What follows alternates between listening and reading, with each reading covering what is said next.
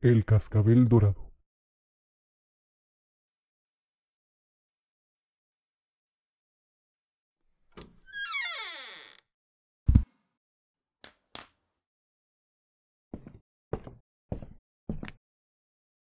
Hmm.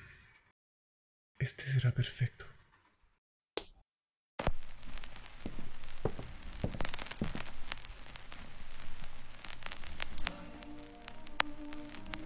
Desde la primera vez que sentí su presencia, supe que no estaría solo. Aunque por desconfianza, temor o tal vez escepticismo, me rehúso a verla directamente. Quiero que sea real, pero bajo la tela mental en la que me encuentro, bien podría ser un sueño. Prefiero, de todas maneras, conservar la gracia de sondar en el rabillo de mi ojo. No puedo perder el tiempo en fragmentar mis esperanzas. Mi salud ya no es la misma de ayer. y quiero, más que nada, dejar una huella tan grande como me permita la vida.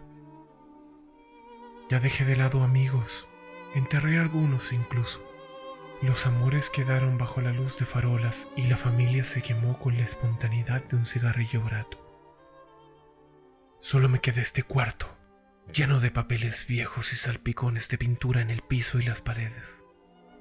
Y bueno, también tengo a mi compañera, aunque solo esté en mi imaginación.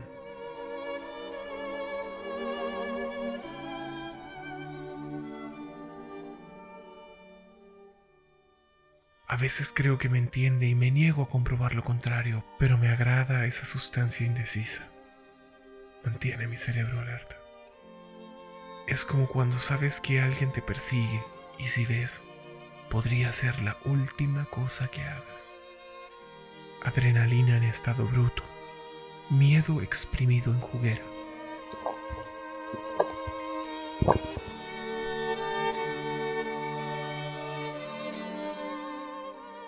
Este mal llamado invitado suele mover algunas cosas. Alguna vez llegó con una campanilla o quizás un cascabel. Suena de vez en cuando, cuando he acabado alguna obra, como señalando una victoria. Quizás es mi mente la que me juega recuerdos de cosas perdidas. Oye, cálmate. ¿Eh? ¿Oí eso? Tal vez estoy traduciendo los ruidos del entorno. Tal vez fueron los vigilantes que rondan el techo. A veces suenan como chubascos en abril. A veces reptan como serpientes voraces. Debo sentarme un momento a meditar. Ojalá y me regalen silencio. Me abandonó, lo sé. Volverá, eso es seguro. Cuando lo haga pondré esa canción que la mantiene en calma. Y Vala la he llamado, en honor a su homónimo cicatrizada en mi memoria. Una musa constante que hacía bombear mi corazón. Y Vala. A veces suspiro ese nombre en sueños. Y pasaron los días en veda y silencio. Hoy he terminado. Por fin mi cuadro está listo y estoy conforme con ello. Esto merece el ritual de victoria y quiero aventarme tan fuerte como sea posible sobre el diván de cuero rojo que tengo hace años. El querido recuerdo de mi madre está en ese diván mientras hojeaba, sin reparo, las hojas de sus cuadernillos manchados. Ven aquí, preciosa. Quizás su existencia sea falsa, quizás existe me entiende, me cuida.